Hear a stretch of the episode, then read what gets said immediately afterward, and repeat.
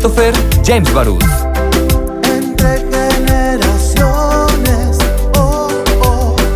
Buenos días, con el gusto de saludarles. Este es tu programa Entre Generaciones, el único en el país con perspectiva generacional.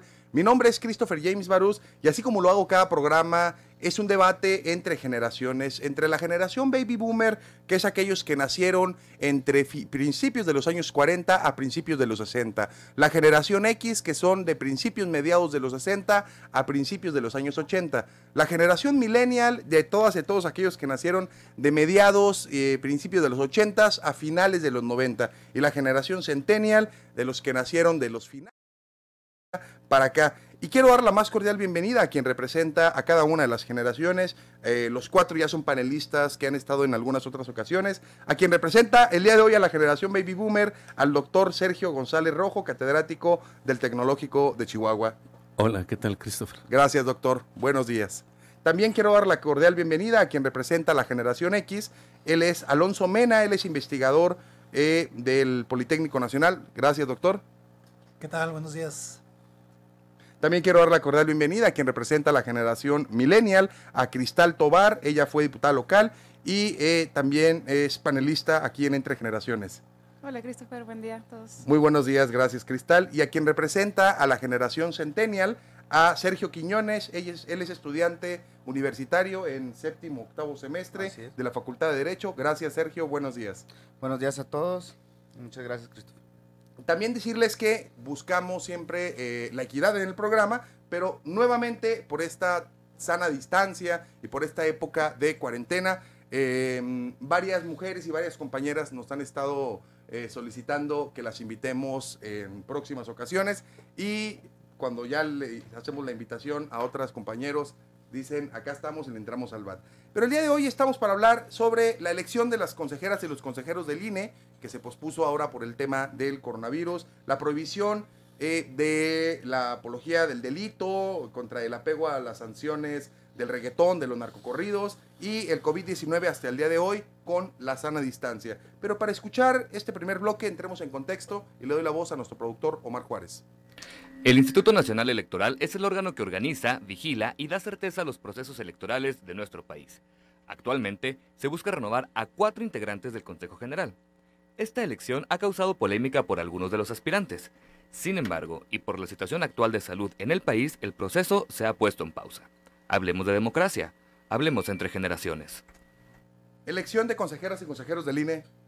Doctor, bueno, ¿qué tal? Este, a todos tus, tus radioescuchas o videoescuchas, aprovecho el momento, pero bueno, estamos haciendo un proceso en el cual tratamos de efectivamente ciudadana, ciudadanizar. ¿Sí lo dije bien? Sí, la ciudadanización. Sí. Eh, los órganos electorales a partir de, de perfiles de, gente que, tiene conocimiento en este, en este oficio, pero además que presenta un perfil muy independiente de, de los órganos del Estado y de los partidos políticos. Se está buscando mucho este ingrediente precisamente para evitar que las instituciones del Estado que se encargan de garantizar eh, la libertad del voto y la emisión del voto sean independientes, pues de estos poderes ya consolidados y que se pueden dar procesos eh, libres de toda sospecha de fraudes y, y, esas cosas. Alonso, y menciona el lector, sean independientes el órgano electoral recientemente naciente de la reforma del 94-95 eh, es cuando le quitan a la facultad a la Secretaría de Gobernación, a la Dirección Nacional de Elecciones la posibilidad de organizar elecciones y ha venido un proceso de ciudadanización desde mediados de los años 90 hacia acá. Se puede decir que en México tenemos una democracia joven, independiente del poder del Estado. ¿Qué opinas al respecto de esta elección de las nuevas y nuevos consejeros por parte del INE?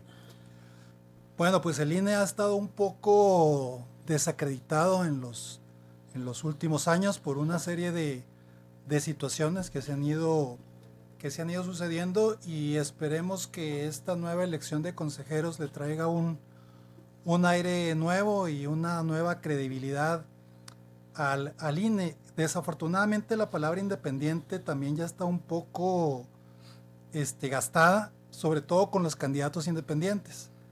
En la pasada elección de gobernador había algunos candidatos independientes, entre comillas, y siempre que escuchemos la palabra independiente, lo que tenemos que preguntarnos es independiente de quién. Porque por lo general siempre va a haber alguien que esté sujeto a, pues no a que le dicten una línea, pero a ciertos intereses. Eh, de pronto tenemos un candidato a gobernador que es independiente, entre comillas, pero que depende de los empresarios. Entonces así como que muy independiente no era. Y en el caso de los consejeros, pues no conozco yo los, los perfiles. Eh, sé que han estado en un proceso de, de validación, hicieron una, una, este, una, un examen y está en este, en este proceso.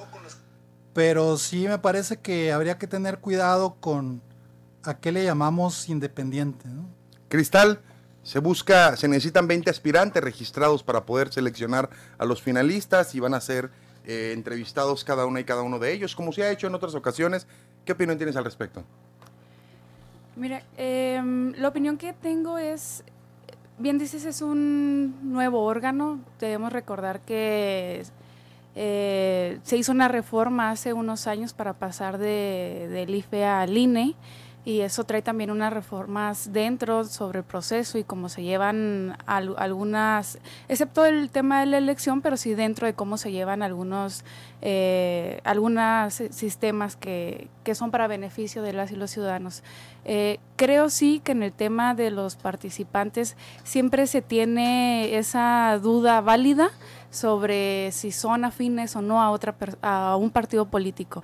La verdad es que yo soy de las personas que cree que difícilmente se pueden encontrar personas que no estén afín o que no tengan un pensamiento o alguna idea cercana a algún partido político, porque las personas que participan en, o participarán en el Instituto Nacional Electoral, pues no son personas apolíticas.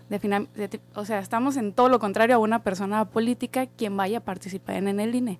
Y eh, también tendrá sus ideas sobre eh, lo que esté haciendo bien o esté haciendo mal cierto partido político sin decir cuál, ni el que esté en gobierno, ni el que no esté, ni el que va a estar, ni el que estuvo, sino tendrá una idea afín como yo la tengo contigo sobre alguna comida, como la tengo contigo sobre algún tema político y como no la tengo contigo en unos temas políticos, ¿no? Entonces creo que enfrascarnos tan excesivamente en eso eh, sí podría ser complicado porque también sabemos que la participación ciudadana va hacia abajo y no hacia arriba. Sergio. Pues creo yo que, es muy importante esta elección de los consejeros, ahora cuatro consejeros nuevos que van a desempeñar su cargo nueve años. Eh, creo que pues estaba leyendo ahí dentro de los puntos sobre el amparo que se promovió ante el juzgado de John Ackerman, eh, que se designó como eh, para formar el, el comité técnico de evaluación este, que él defiende fuertemente a Morena y al presidente Andrés Manuel. Entonces ahí entra una idoneidad muy, muy fuerte donde se supone que deben de ser imparciales, ¿no? No deben de formar parte de algún partido político o alguna aspiración política. Entonces creo que este mm, juicio de amparo pues puede ser muy importante y pues para que se vea la democracia aquí en México. Este consejo que eh, ha sido muy polémico por la integración eh, de uno de sus miembros, como lo es John Ackerman, que es este, abiertamente eh, miembro del partido político Morena y esposo de la secretaria de la Función Pública, y que también defensor desde muchos años atrás del presidente Andrés Manuel López Obrador, y muchas y muchos mencionan que puede venir haciendo él parte de este consejo seleccionador de las consejeras y los consejeros del INE, que puede venir a inclinar la balanza o a no ser imparcial. Doctor Sergio, ¿qué opina al respecto? Bueno, quisiera antes de, pasar al tema que preguntas, nada más decir que es independiente, ya como se planteó, un organismo independiente del poder del Estado y de los partidos políticos. Eso dije. Eso quiere decir independiente. Ah. Muy bien. Y luego, en el sentido de estamos hablando en el sentido de que si logramos un proceso independientemente de estos poderes, vamos a lograr lo que nos estamos planteando. Eh, el problema está en el proceso, es decir, cuando las, este, los organismos o los órganos que se posicionan por arriba de los partidos políticos, que, que forman parte de ellos, que son las cúpulas que dirigen, se ponen de acuerdo y se dicen dos para el PRI, dos para el PAN y uno para el PRD, que así lo han venido haciendo para formar ese consejo. No, pues será ahora, distinto en esta ocasión. Ahora va a ser distinto. ¿Por qué será distinto, doctor? Porque va a haber una comisión, como plantea aquí este, el joven. Tu tocayo. Exactamente, mi tocayo. Va a haber una comisión técnica de evaluación donde se evaluará precisamente a estos 10 perfiles de, de mujeres y, de hombres para el, escoger dos mujeres y dos hombres para formar este, este consejo. Es decir, no va a haber ninguna posibilidad de que las cúpulas de los partidos políticos metan la mano y digan, pues yo quiero dos o, yo uno. Pero si menciona, Sergio, que el mismo consejo que va a ser el consejo evaluador, está John Ackerman, que es abiertamente eh, militante, miembro del partido político de Morena, no será exactamente lo mismo, nomás que disfrazado de otra forma como ha venido sucediendo con años anteriores? No, ¿Sí será imparcial, sí, John Ackerman? Definitivamente, porque hay un procedimiento. Se va a aprobar un procedimiento de evaluación y todos tienen que cumplir con ese procedimiento.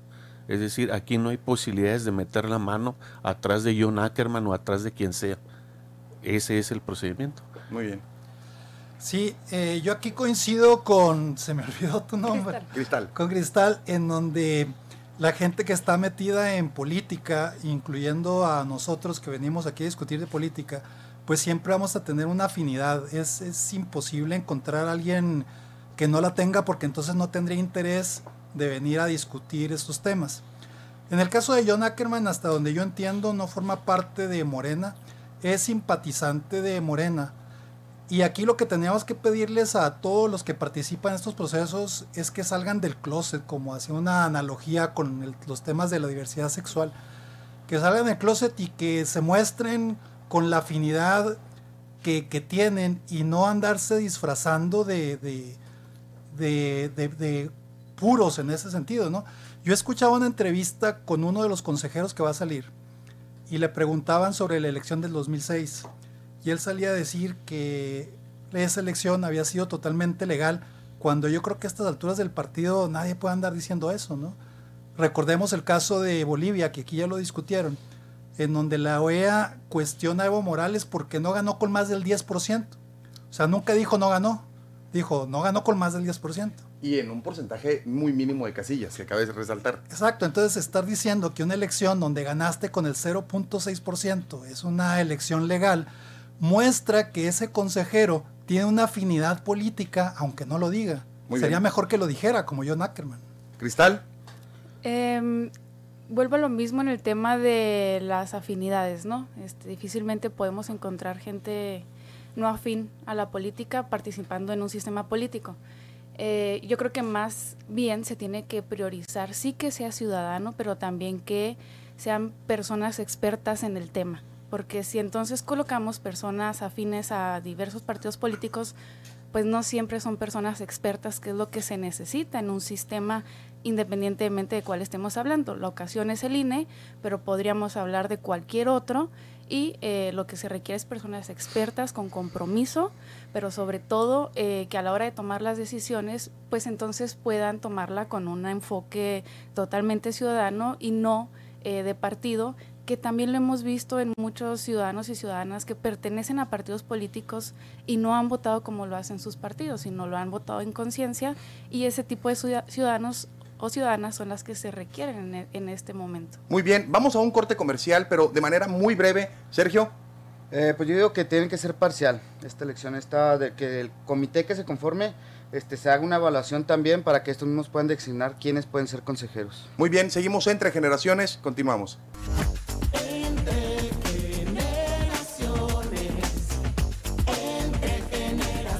Vamos entre generaciones en este segundo bloque em, sobre una propuesta que se hizo hace pocos días por parte del senador Salomón Jara, en donde presentó una iniciativa que pretende sancionar el lenguaje machista y violencia contra las mujeres en la radio, televisión y cine, eh, y ponía como ejemplo canciones, reggaetón y series y otras cosas más. Adelante, escuchemos el contexto. Hace algunas semanas, el legislador Salomón Jara Cruz presentó una iniciativa con base en un estudio llamado Violencia de Género en el Reggaetón, el cual busca sancionar el lenguaje machista en las canciones, series y películas. Hace algunos años se intentó lo mismo con la narcocultura. Sin embargo, no es ningún secreto que los artistas de este género prefieren pagar la multa impuesta y cantar narcocorridos en vivo. ¿Será esta una medida eficaz para atacar la violencia de género? Hablemos entre generaciones. Cristal, ¿será esta una medida eficaz para acabar la violencia de género? Mm, creo que ayuda. Creo que ayuda, ¿no? Creo que con eso ya se vaya a acabar, ¿no? O sea, es como, digo, con todas las guardadas proporciones, pero no es como en el tema de la legalización de la marihuana, ya con eso se acaba la drogadicción, ¿no? Eh, definitivamente creo que puede ayudar porque uno de los temas que más se ha buscado es precisamente eh, la cosificación del cuerpo de la mujer, ¿no? En revistas, en programas de televisión, eh, en comerciales, cuando decíamos precisamente en el tema que estábamos hablando de, de las manifestaciones y el paro del 9, que la gente se sentía realmente ofendida por ver cuerpos desnudos en esa manifestación, pero no se siente desnudo, no se siente ofendido, perdón, eh, por ver esos cuerpos desnudos en revistas, vendiendo cosas, coches, etcétera, y no se siente ofendido por ver con, eh, por ejemplo, el caso de las eh, jugadoras de americano de, aquí del estado, no se siente ofendido, pero sí para lo que conviene, ¿no? Entonces creo que sí es necesario definitivamente ir cambiando todo eso porque decíamos, ¿cómo lo podemos combatir? Definitivamente con educación. Y parte de la educación es, bueno, no mostrar el cuerpo de la mujer como si fuera un objeto, una venta o algo que puedes cosificar. Eh, definitivamente estoy de acuerdo en eso. No creo que eso ya sea lo que va a cambiar eh, todo el contexto de la violencia que se vive en México, pero sí puede ayudar. Cada paso que se dé definitivamente puede ir ayudando en beneficio de... Sergio González. en este caso, eh, todas las iniciativas que vayan a, disminuir la violencia contra algún, contra alguien en particular, por lo que crea o por cómo es o por cómo vista, pues deben de tener este, posibilidades de, discutirse al menos y de aprobarse. Eh, siempre y cuando, en este caso, en el caso pues que a nosotros nos interesa, es que se ataque el fondo, de lo que genera eso, la violencia de género o otro tipo de violencia. Hay que atacar el fondo. Y esas iniciativas son muy importantes. Mira, yo la verdad es que no estoy muy seguro porque me parece a mí que el lenguaje y las canciones y todo eso es un reflejo de la sociedad, es un reflejo de lo que ocurre y no al revés. Creo que prohibir un narco corrido no va a eliminar el narco el que exista un narco corrido es un reflejo de una actividad y una situación social que existe en el país y el narcocorrido es como la tradición oral, ¿no? Que había antes de que existieran los periódicos y todo esto, en donde se van relatando, como el vallenato en Colombia, donde se van relatando lo que sucede en un pueblo, que se dedican a eso y que mataron a tal o a cual o a fulano de tal, o que iba con el carro lleno de marihuana. Entonces el que tú lo prohíbas no lo va a quitar, porque lo que está haciendo el, el reggaetón o el narcocorrido es un reflejo de lo que ocurre en la, en la sociedad. Por otro lado, pues hay un artículo en la Constitución que habla sobre libertad de expresión. Creo que es diferente cuando la violencia es directa, ¿no? Cuando la violencia es directamente contra alguien, pues ahí sí el Estado pues debe tener los mecanismos para que yo me defienda, ¿no? Para que tú no me puedas a mí agredir sin que haya ninguna consecuencia. Pero cuando el lenguaje es un, elemento de lo que ocurre en la sociedad, a mí me parece que incluso es una válvula de escape, ¿no? Y si tú a esa olla de presión le vas quitando las válvulas de escape, pues yo no sé si a ustedes les habrá pasado alguna vez en su casa que les ha explotado la, la olla de presión, ¿no? Y salen los frijoles ahí volando mm. por, todo el, por toda la cocina. Entonces yo no estoy seguro que quitar las válvulas de escape sea una buena idea. Ahora, yo creo que no habría que revolver esta tradición oral de los narcocorridos o del reggaetón con el tema de la violencia contra la mujer. Me parece que si todo lo metemos en el mismo saco nos vamos a perder y no vamos a saber de qué estamos hablando. O estamos hablando de una expresión que se da de forma natural porque a eso se dedican en tal o cual pueblo y de ahí sale un corrido, como sale un vallenato, donde platican que la vaina, ¿no? Del la gota fría, ¿no? El vallenato más famoso, que se estaba peleando este contra este y el pleito llegó a más. Y eso se, se hace en una canción porque es una historia, es una narrativa culturalmente dentro del, del, de los pueblos, ¿no? Este, entonces, ir en contra de eso me parece absurdo, me parece que va en contra de válvulas de escape, va en contra de tapar la realidad, ¿no? Tapar el sol con un dedo. Ya no existe el narco porque ya no hay narcocorridos. Pues eso es, eso es absurdo, ¿no? Muy bien. Sergio. Pues yo concuerdo con Cristal que cualquier iniciativa que vaya en contra de eh, que favorezca la violencia de género este, es muy importante porque mm, siendo claros, hoy en la, en la población las mujeres también escuchan reggaetón, lo escuchan y hasta lo cantan. Y yo no he escuchado alguna mujer que vaya en contra de estas canciones. Pero en cierta parte, eh, lo que contienen estas canciones eh, sí eh, toman como objeto sexual a la mujer. Entonces yo creo que si se puede eliminar, sería fundamental. Pero cierto es que es imposible. ¿Por qué? Porque esto es un tema internacional. Eh, la mayor parte de los reggaetoneros vienen desde Puerto Rico, Colombia. Entonces, eh, de ahí siento yo que el poder impedir que en las radiofusoras, en la televisión, no se puedan reproducir estos temas, va a ser algo difícil. Porque aún así tenemos el acceso al, al Spotify, YouTube, tenemos acceso ahora con las telecomunicaciones. Entonces, de igual forma, si se puede sancionar y disminuir em, con medidas, por ejemplo, ya sea de, cantidades, eh, ¿cómo se puede decir? Como lo mencionabas de las sumas. Ok. Este, pues sería fundamental. Cristal, ¿y esto sí es una medida realmente eficaz para atacar la violencia de género? Es decir, sí es una acción eh, dentro de muchas acciones, pero decía ahorita este Alonso, y lo decía muy bien, bueno, es que también existe la libertad de expresión y muchos otros dirán, bueno, están cooptando mi libertad de expresión. O algunos otros dirán, oye, eh, yo puedo decir y puedo escuchar y puedo ver lo que yo quiera, yo soy libre de hacerlo. ¿Por qué el Estado me limita a escuchar tal o no escuchar tal? Y me voy al ejemplo de los narcocorridos, por ejemplo.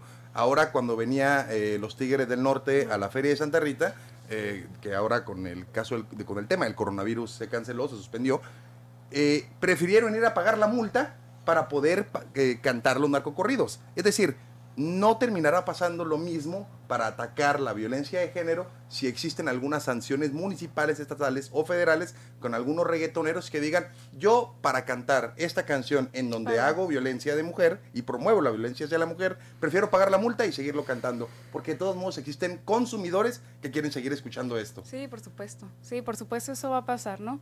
Si lo, si lo hacen las personas, los grupos que cantan narcocorreo, seguramente lo harán las personas que, que canten reggaetón, pero el reggaetón que sea ofensivo, ¿no? Eh, yo me refiero más al tema de las revistas, porque difícilmente, y hay que separarlo, sí, definitivamente, como lo dice Alonso, hay que separarlo totalmente.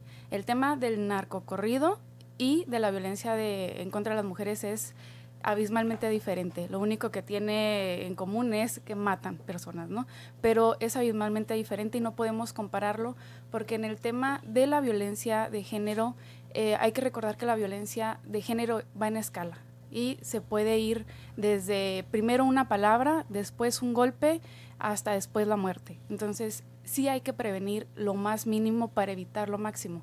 Hay que recordar también que ya existe eh, hijo, no quisiera equivocarme, pero creo que como el del 2014 una ley en la que se prohíbe que los menores de edad salgan en los periódicos desnudos, porque antes eh, violaron al niño y lo ponían desnudo con su rostro y su cuerpo, eso ya está prohibido. Y así como se prohibió eso por violencia para los, eh, los menores de edad, personas menores de edad, también tiene que prohibirse para las mujeres. Vemos el caso específico de, de un periódico que pone los cuerpos de las mujeres y es por eso que en la marcha del 8 de, de marzo fue este, muy vandalizado porque las primeras o las pintas más, más significativas era mi cuerpo no es noticia. ¿Por qué? Pues porque no vemos el mismo respeto cuando es un hombre el que es eh, la noticia en esos lugares. ¿no? A eso es a lo que me refiero. Las revistas que venden a las mujeres, porque ese mismo periódico vende a las mujeres en su revista No, y- o en su y- página en Y medio. permíteme, este, sin que se tome como mansplaining eh, esto, Cristal, es el único periódico en la ciudad de Chihuahua que es sustentable, es decir, que sí lo compra la gente y el peso lo consumen y el peso lo terminan comprando, Y vendiendo eso. Vendiendo mujeres, venden mujeres. Eso es a lo que me refiero. No venta de los cuerpos de las mujeres y no agresión en sus notas periodísticas hacia las mujeres, en los medios de comunicación, en todo lo que tenga. También se, prohi- se prohibió en un tiempo no poner los cuerpos descuartizados, que se sigue haciendo, y muchos medios de comunicación pusieron el grito en el cielo. No, no se va a evitar si no lo ponen, no se va a evitar, pero estamos previendo que vaya aumentando la escala. Doctor Sergio. Bueno, eh, quisiera decir que lo que nosotros esperamos es que las cámaras y todos los que van a, a- a discutir esta ley y aprobarla buscarán una- un acuerdo entre lo que es la justicia ¿va? y lo que es la libertad, de este caso expresión. Entonces, mm, confiamos en eso y habrá eh, momento en que la sociedad empiece a discutir este tema, ¿no? Para evitar lo que decía el compañero, de que te- se metan con tu libertad de expresión. Por el otro lado, pues es muy difícil hacer un- una ley, yo supongo, que regule la cuestión entre los medios de los narcocorridos y luego otra ley que regule el problema de la violencia con otros géneros en las mismas pues medios de comunicación. Entonces se tiene que hacer una ley que regule todo este tipo de, de fenómenos que tienen que ver con la comunicación y que generan alguna incomodidad, alguna violencia. Entonces por eso pues tendría que, yo diría, legislativamente hablando, por procedimiento jurídico, pues una ley que contenga todo este, todos estos problemas juntos. Esa sería mi opinión. Alonso. Este, estaba yo pensando qué va a pasar con Paquita la del barrio, ¿no? Si empezamos a hacer leyes que restrinjan mucho la libertad de expresión, porque Paquita en cada frase pues es una violencia de género, ¿no? Contra el contra el otro, contra el hombre. Y entonces hay mucha gente que se siente identificada y que, y que lo toma eso, otra vez, insisto, como una válvula para sacar sus frustraciones y aparentemente no le está haciendo daño a nadie, ¿no? Es diferente en el tema de la publicidad gráfica, ¿no? Aquí yo creo que igual que en la pornografía, pues debe de existir reglas y deben de existir límites. Este, definitivamente no estoy de acuerdo en que salga un descuartizado y nunca lo compraría, pero como bien dices tú, hay un sector de la población que eso consume. Y si eso consume será porque como sociedad estamos fallando en ciertas cosas muy puntuales que difícilmente una, una ley lo va, lo va a inhibir. A menos... Ahora también hay que recordar que mientras más leyes pongas inhibitorias, tienes que crear un aparato judicial para hacer que esas leyes se cumplan. Y si no logramos cumplir la mayoría de las leyes que tenemos ahorita, pues síguele metiendo más leyes y lo único que vas a ocasionar es un país con una mayor impunidad porque estás creando cada vez más leyes inhibitorias que nadie se va a encargar de hacer cumplir. Y la impunidad en este país va a seguir creciendo. Con eso no quiero decir que no haya leyes, pero quizá deberíamos de primero preocuparnos de que las leyes que existan realmente se apliquen, que la impunidad del 98, del 99%, según estadísticas que existe en México, pues se vaya disminuyendo antes de imponer medidas que no van a inhibir los hechos, porque otra vez lo que yo opino es que esa es una consecuencia. Existe violencia contra la mujer o contra el hombre o contra lo que sea, y como consecuencia tienes un corrido o tienes una canción o tienes un lenguaje. Cuando eso lo corrijas, como consecuencia, se tendrán que ir corrigiendo las otras cosas, pero no al revés. Cristal. Definitivamente se tendrá que corregir mm, toda aquella persona que tenga violencia, ¿no? O sea, no solo contra las mujeres, es generalizada. Eh, pero también creo que antes, y a lo mejor voy a sonar así como que ya cuando te estás haciendo viejo, pero que sientes que ya todo te espanta, ¿no? Pero realmente antes los corridos y el reggaetón no era tan violento como lo es ahora. Ahora como está muy permitido y muy naturalizado y muy, muy consumido, se ha permitido también quien lo canta ser mucho más violento y mucho más gráfico en sus videos. Entonces también si nosotros lo seguimos permitiendo tan abiertamente y repito, no en el tema de las canciones porque ahí es yo creo bien complicado que se pueda evitar por todas las plataformas que existen que una persona no lo vaya a poder consumir, pero sí en lo que tenemos a la vista y a la mano, eh, sobre todo para quienes están en esta formación, eh, que sobre todo es a lo que se le apuesta en el tema de los narcocorridos prohibirlos, ¿no? Eh, rápido, rápido, en el narco, o bueno, lo que yo entiendo por lo que se prohíbe aquí en el estado es porque tú pagas para ir a escuchar eso, pero que no le des la posibilidad a menores de edad escucharlo. Eso creo que es la intención de, de, poner una multa, aunque francamente no creo que esté funcionando mucho. Tú como adulto... Parece más medida recaudatoria que una medida claro. Y, y, la medida es tan pequeña que la pagas hasta antes, ¿no? O sea... Sergio. Yo creo que habrá que analizar eh, las medidas que se toman en esta iniciativa, hasta dónde puede el compositor eh, mencionar a la mujer, si, si en realidad es violencia. O habrá que analizar eh, qué restricciones se le dan. Porque como vamos, es la libertad de expresión. Eh, todos tenemos esta libertad de expresión y yo creo que habrá que analizar eh, hasta dónde puede restringir a alguien de ejercer este derecho. En una última reflexión sobre el tema, ¿qué recomendación darían de manera breve, doctor? La discusión abierta de esa iniciativa y que todo el mundo se entere. Alonso. Pues aunque es un lugar común y muy trillado, pero la educación, la educación desde los niveles de kinder y primaria, que vayan a evitar en el futuro que sigamos incrementando el nivel de violencia. Cristal.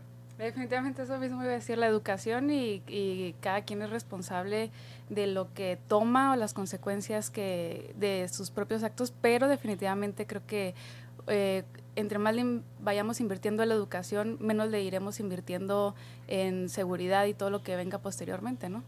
Sergio. Eh, yo creo que la concientización, que, que el acceso a la información sea a lo mejor restringida a menores de edad en ciertas proporciones, para así no afectar, como dice, pues la educación. Muy bien, continuamos entre generaciones. Vamos a corte comercial.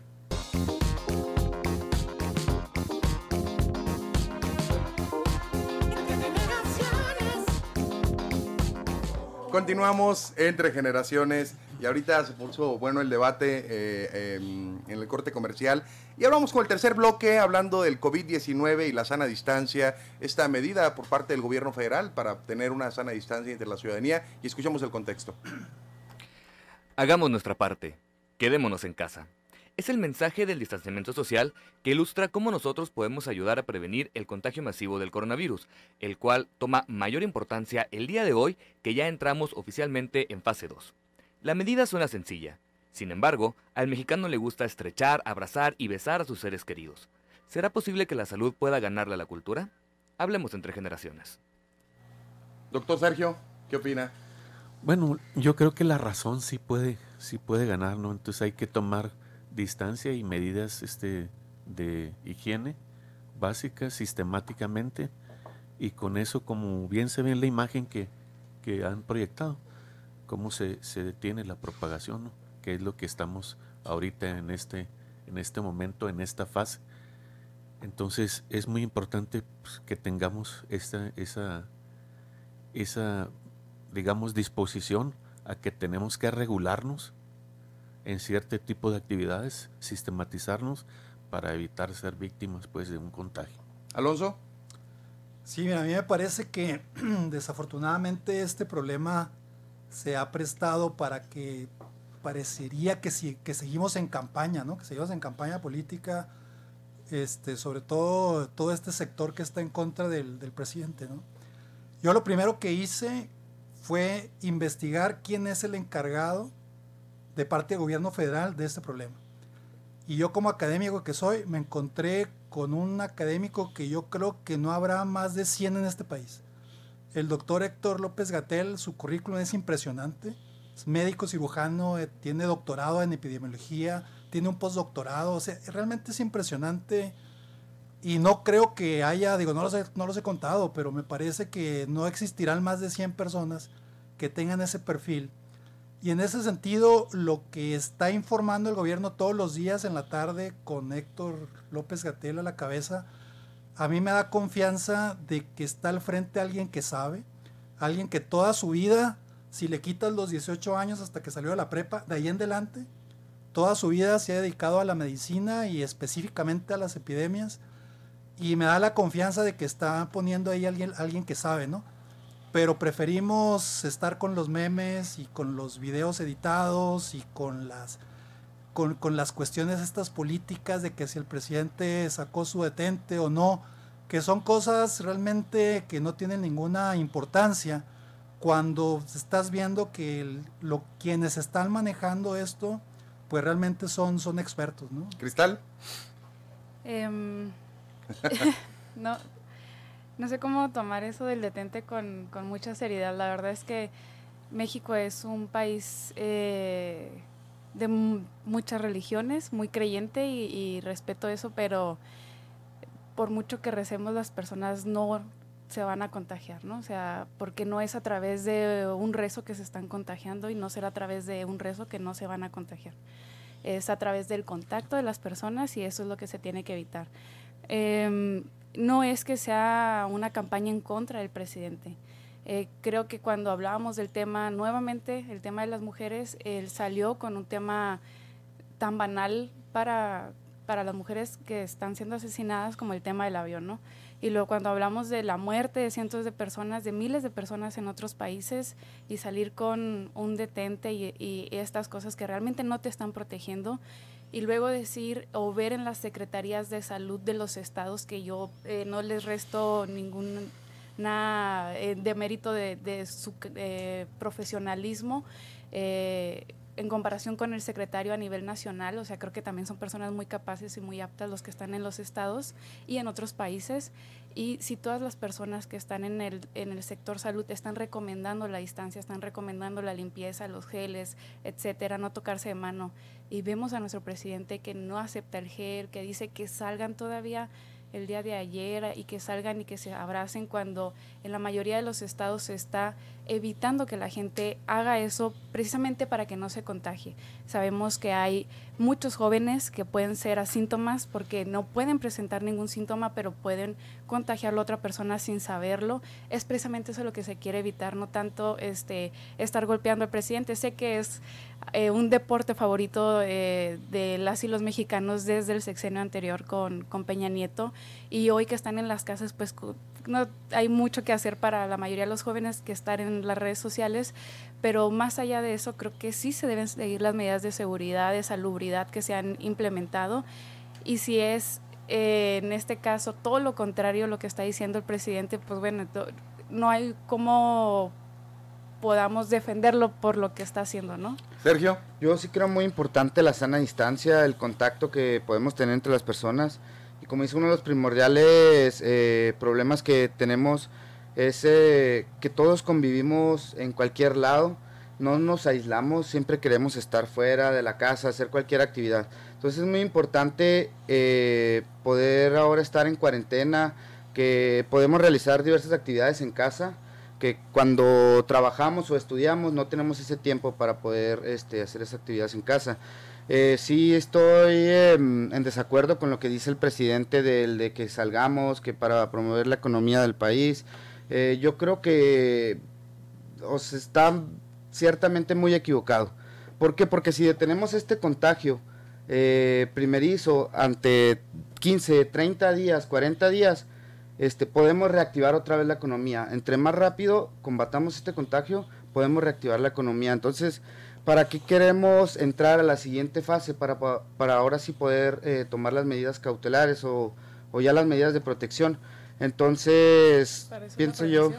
entonces pienso yo que, por ejemplo, una decisión que tomó nuestro gobernador eh, en la noche de, ayer, eh, que ya cerró los centros nocturnos, bares, casinos, etcétera, ya es esto es algo muy importante porque así ya nos evitamos estar en contacto con las demás personas que por lo cual no sabemos si en realidad están contagiadas, como lo dice Cristal. Entonces de ahí se va el contagio de una a otra otra. Sí, Cristal. Eh, Perdón que lo interrumpí, pero eh, siempre decimos la prevención, ¿no? Hay que apostar a la prevención, hay que apostar a la prevención, la prevención, la prevención, por todos lados la prevención. En todos los rubros, seguridad, salud, educación, etcétera. Y ahora que se le está apostando a la prevención, nadie quiere prevenir. Todo el mundo es, pues hasta que pase, ¿no? Hasta que estemos en la etapa 3, entonces ya vemos qué Ahora hacemos. sí. No, ahora que se está previniendo, entonces hay que todos tomar nuestras medidas. Doctor. Sí, miren, este, el presidente nunca ha estado dando una conferencia en relación a este tema, él solo. Primero está una, un grupo de expertos que están dando la línea a seguir y que estamos en la fase 1, que es nos aislamos en nuestras casas, este, tomamos medidas extremas de, de higiene y de distancia. Bueno, vendrá una fase 2, que es la que se está tratando de ver si procede o no. Yo estoy en contra de irnos a la fase 2 por cuestiones de la economía y porque la mayoría de la gente busca el sustento diario. Lo Sí, busca claro. diario, no lo tiene los pagos quincenales, no tiene eso. Entonces es muy fácil decir que nadie salga y que sí, sí, y los que no comen, ¿qué? Entonces van a salir a saquear a los centros comerciales. No, lo que necesitamos es dimensionar el problema, dimensionar. El presidente le están presionando a que él vaya y se haga un análisis. Sí, luego entra la psicosis, todos nos vamos a llenarlo a los hospitales para hacernos este análisis innecesariamente y vamos ahí a contaminarnos. Entonces, no, no creo que sea así, el, el detente está sacado fuera de contexto él está resistiendo a las presiones que le están diciendo tú vacúnate, tú vete y métete al hospital y tú esto y la demás gente. Entonces, estamos haciendo un esfuerzo porque hay- haya la eh, que seamos cuerdos en este problema, porque nos implica a todos. Y mucha gente, repito, mucha gente, la mayoría de este país es pobre y la mayoría de este país está en situación más de riesgo que los que se dedican al comercio con esto, porque de alguna manera tienen algo en que recorrer, pero la mayoría de la gente de este país va a buscar el sustento diario. Alonso. Sí, a mí me parece que... Aquí hago un paréntesis, Alonso, porque aquí eh, el doctor Rubén Martínez dice que en qué parte del doctorado le dijeron a López Gatel o le enseñaron que la fuerza moral del pensamiento del presidente este, es suficiente para no contagiarse. Mira, yo escuché la conferencia y Digo, el doctor... y, y lo dijo así. El doctor no lo dijo así. El doctor lo que dijo es que la fuerza del presidente era una fuerza moral, no una fuerza de contagio. Eso fue lo que dijo. Y el lenguaje es, es muy importante porque cuando sacas las frases de contexto, entonces empiezas a agarrar frases para seguir con esta diatriba que no nos lleva a ningún lado, pero aquí estamos todos, ¿eh? Aquí es todo el país. Y esto es algo continuo. A mí lo que me llama la atención es que parece que en ciertas cosas nos quedamos atorados en el pasado. Cuando el presidente dijo salgan y abrácense, no estábamos ni siquiera en fase 1. Entonces, ¿para qué ibas a dejar tú de dejar de abrazar a tu mamá o a tus hijos si ni siquiera estabas en fase 1? El que sigamos repitiendo que el presidente dijo vayan y abrácense cuando no estábamos en fase 1, quiere decir que no estás siguiendo las conferencias, que no estás enterado de que hay fases en esta epidemia, que no estás enterado de que los expertos nos dicen que en ciertas fases se requieren ciertas medidas. Por ejemplo, los toques de queda militarizados se supone que quedarían para una fase número 3. ¿Para qué quieres ahorita un toque de queda militarizado si estamos en fase 1? Después de que entramos en fase 1, el presidente nunca volvió a decir abrácense y fue muy criticado porque el presidente también se le ocurre decir frases que luego este, Pero no sí mide dijo las que salgan, ¿no?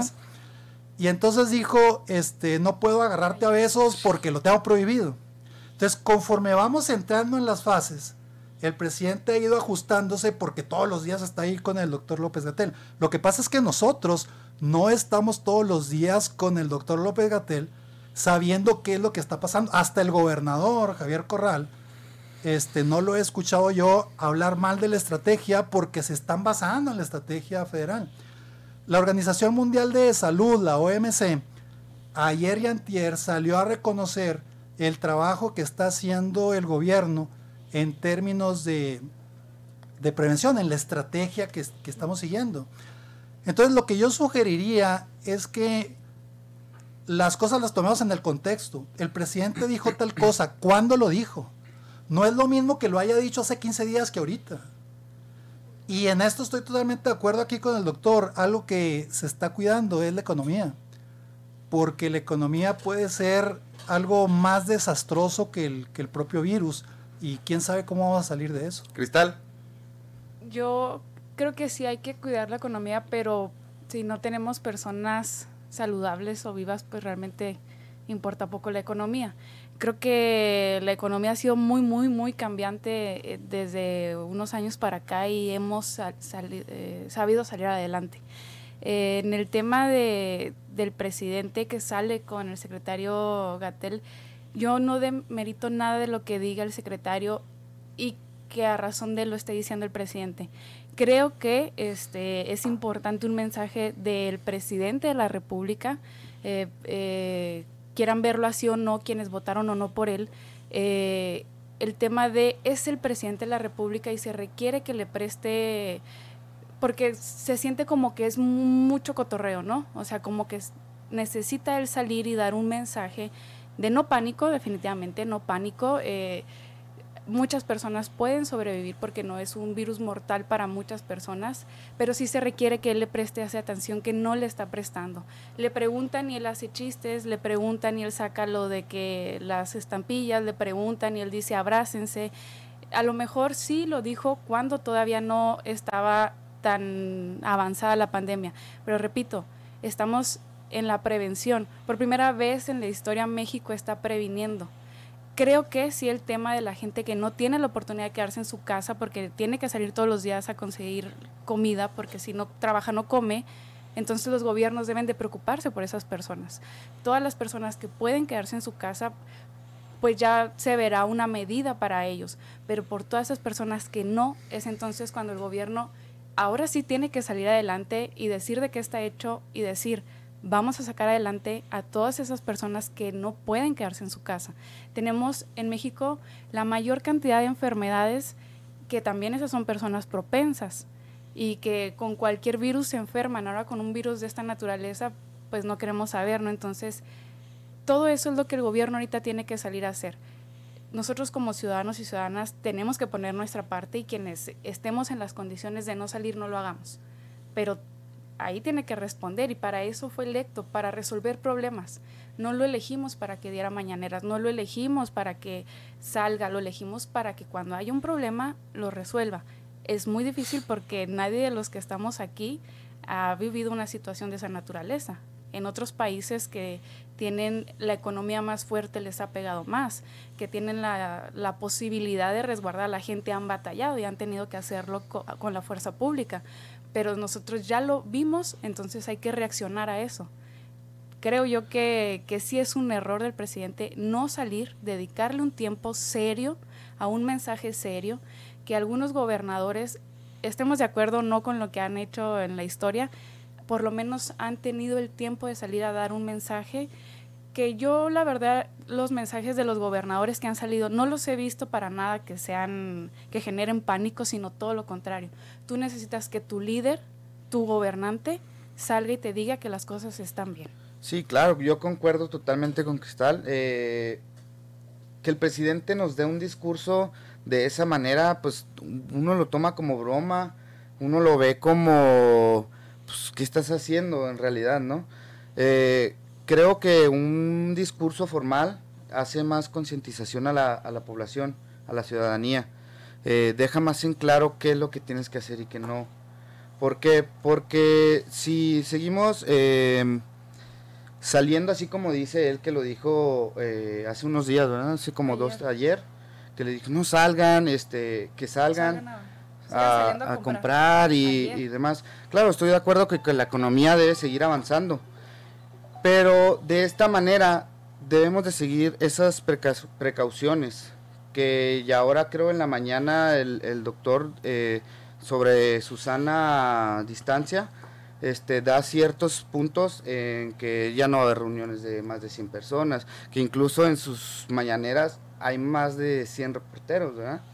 Entonces, creo yo que sí tiene que haber un discurso eh, totalmente formal para que así concientice a las personas de que esto es realidad y que no lo tomen como una broma.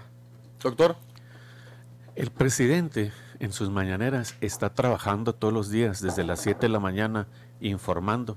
Tiene más de 50 o 70 reporteros diariamente contestándole. Ese es un trabajo.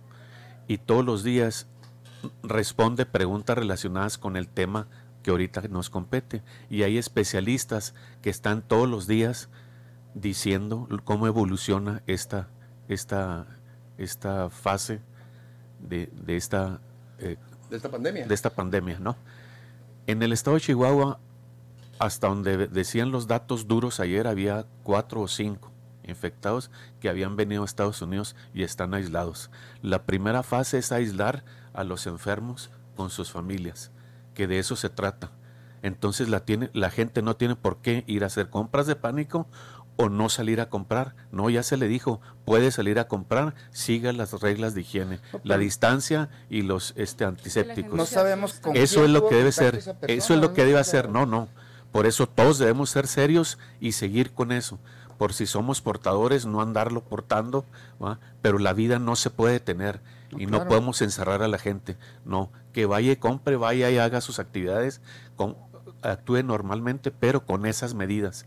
La fase en la que se evita que se propague ya de esas, de esas gentes fuera de su familia, que se pudiera propagar. Entonces ya es la fase 2, es cuando ya islas, colonias o ciudades, hasta, hasta eso, sería la fase 2.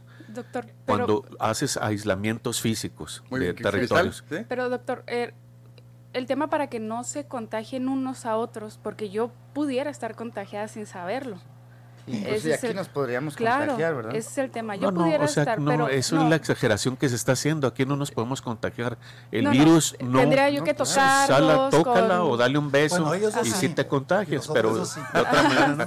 Yo sí pero, tengo más lejos a todos. De un metro. eso es la exageración. Sí, sí, sí. Lo que recuerda lo que decía ahorita que estábamos afuera. Realmente usted lo sabe, yo lo sé, la gente que estamos aquí, varios de los que nos escuchan. Mucha gente no sabe, por eso digo el tema de que salga el presidente. Por eso lo informa todos los días el presidente. Pero en un mensaje claro que se pueda seguir replicando. No, un mensaje que se va a prestar para el pánico y para atacar la economía y para boicotear. Es que la idea es, que, no salga... No, la idea es que eso es lo que va a pasar. Él todos los días hace su trabajo en la mañanera e informa con especialistas. Basta. Bueno, Porque si sigues, idea era que si sigues en esa lógica, cuando eres pues un líder salgas a dar un mensaje. Todos los días lo sale y lo da. Pero no una pregunta-respuesta, sino un mensaje conciso que la gente se sienta tranquila. porque si tú lo escuchas, él empieza diciendo una introducción a su, a su, al tema que se está dando o una explicación. Siempre ese es el mensaje. Y eso es lo que se está transmitiendo. Bueno, a lo que yo me refiero es, a pesar de que él ha salido constantemente, diario, a pesar de, hay mucha gente que no conoce las medidas de salubridad. Y yo se los comentaba ahorita, no las conocen, a pesar de que él sale diario. O sea, se requiere. Pues imagínate entonces, si no saliera. Si no saliera. No, no, al contrario. Yo lo que pido es que salga. Todos estamos ayudando. al contrario. Lo que estamos haciendo aquí de alguna manera es para ayudar a eso. El, presidente sale todos los días. En eso yo estoy de acuerdo. Y yo sí voté por un gobierno que saliera a informar todos los días. Lo que pasa aquí es muy claro de que hay mucha gente que tiene una animadversión natural contra el presidente y eso no lo vamos a evitar. En general contra porque eso ya viene de, pero en particular con esto, esto ya viene de 18 años atrás. Yo lo que le recomendaría es que no vean al presidente, vean a Héctor López Gatel. No se levanten temprano a ver una mañanera a las 6 de la mañana.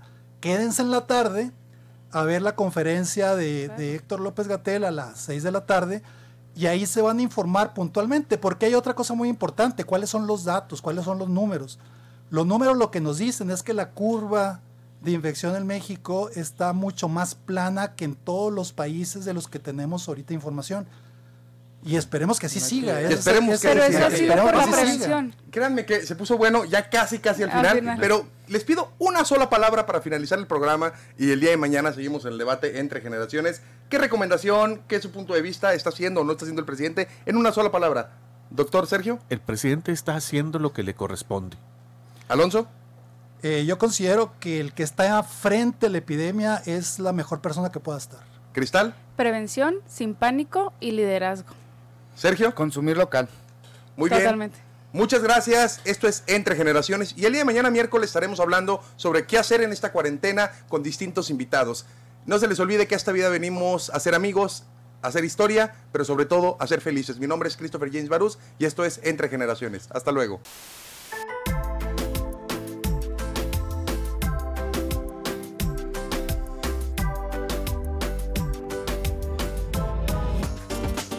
Escúchanos de lunes a miércoles de 9 a 10 de la mañana. Entre generaciones, con Christopher James Barús.